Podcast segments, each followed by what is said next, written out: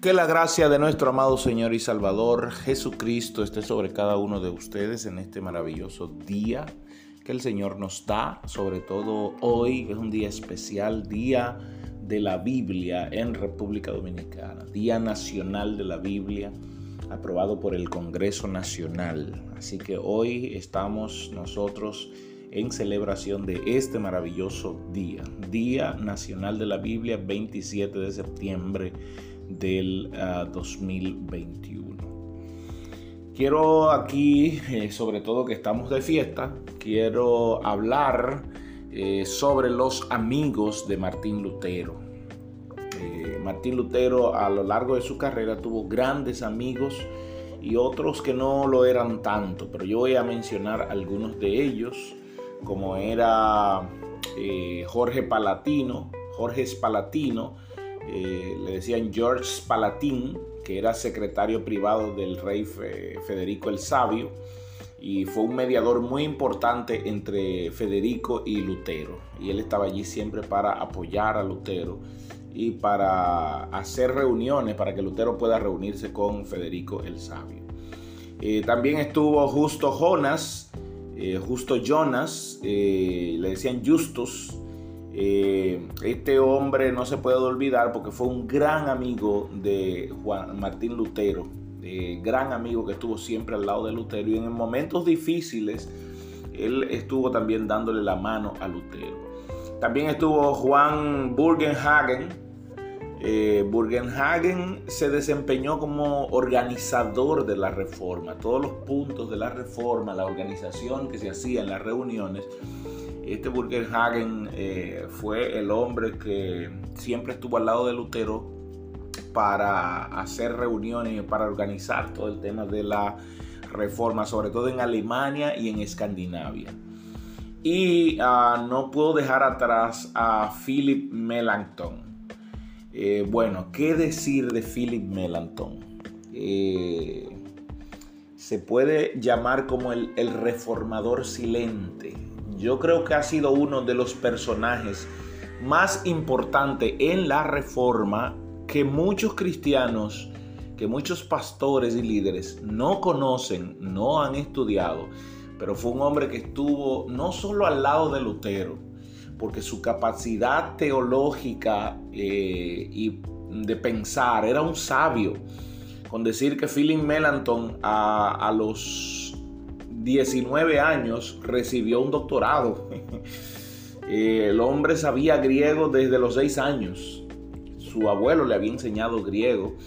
Aparte de que llega a la ciudad de Wittenberg, donde empieza a dar una cátedra. Y cuando Martín Lutero vio a este joven dar una cátedra, quedó asombrado, quedó maravillado de, Lutero. Este Philip Melanchthon escribió varios eh, varios documentos, varios libros, Loxi Communes, que fue uno de ellos, Confession Augustana, fue otro, eh, que eran componentes teológicos muy exageradamente buenos. Eh, se levantaba muy de madrugada a orar y a estudiar y cuando llegaban a ser las 6 de la mañana ya él estaba delante de un auditorio de más de 600 estudiantes enseñándole teología enseñándole eh, la palabra del Señor. Hay que, hay que resaltar que los aportes de este hombre eh, fueron tan grandes que ayudó a reformar más de 10 universidades en Alemania, porque fue, se podría llamar como el primer teólogo sistemático de la historia, este Philip Melanchthon, porque él era un, erudito, un estudioso que era muy sistemático en lo que hacía. Entonces, a este se puede reconocer como el primer teólogo sistemático de la historia. Cuando Lutero fue enviado a, eh, después de la dieta de Warren, que hablé en las cápsulas anteriores, donde a Lutero se le condena como hereje y se le prohíbe dar clase. Lutero entonces va a un castillo de Augsburgo, al castillo de, de, de, Augsburgo, perdón, y allí en su estadía, entonces quien se encargaría de la reforma de ahí en adelante sería Philip Melanchthon, porque él era quien iba, concertaba las reuniones, tomaba las discusiones, porque el hombre en discusión eh, teológica era es espectacular. Eh, claro, se, él peleó con Lutero en varias ocasiones porque la, ambición de Melanchthon era mucho más avanzada que la de Lutero. Eh, Lutero era un poco más restrictivo, aunque con la palabra de Dios Lutero no, no se detenía ante puntos. Era, Lutero era más eh, aguerrido, sin embargo Melanchthon era más paciente y por eso llegaron a chocar varias veces él y Lutero el hecho que aunque no estuvieran de acuerdo en cosas secundarias, no iba a limitar el trabajo de ambos mano a mano, porque ellos sabían que lo primario era expandir el conocimiento de la palabra de Dios. Y esto lo hicieron de mano.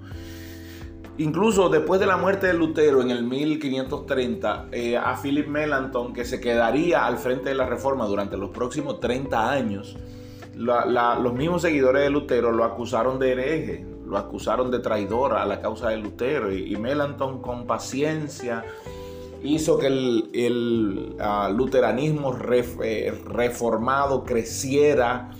Eh, los reyes, los reyes, sobre todo el de Alemania, eh, los príncipes de Alemania, la, rey de, la reina de Inglaterra, que era Isabel, en ese momento, la reina Isabel, la que se conocía como la reina virgen, eh, le encantaba leer los escritos de Melanchthon, porque para ella, y se reunió varias veces con Melanchthon, porque necesitaba escuchar esta teología de este hombre que expresaba las escrituras con tanto denuedo y con tanta pasión, que, wow, fue impresionante. Aparte de las más de 10 universidades, sistemas educativos que Philip Melanchthon cambió en Alemania, más de tres universidades en Inglaterra también usaron el sistema de Melanchthon. Por eso es, reconocido como un ah, estudioso, un maestro, un literato impresionante. Pero casi no se habla de él en la historia, casi no se menciona a Philip Melanchthon como un gran reformador.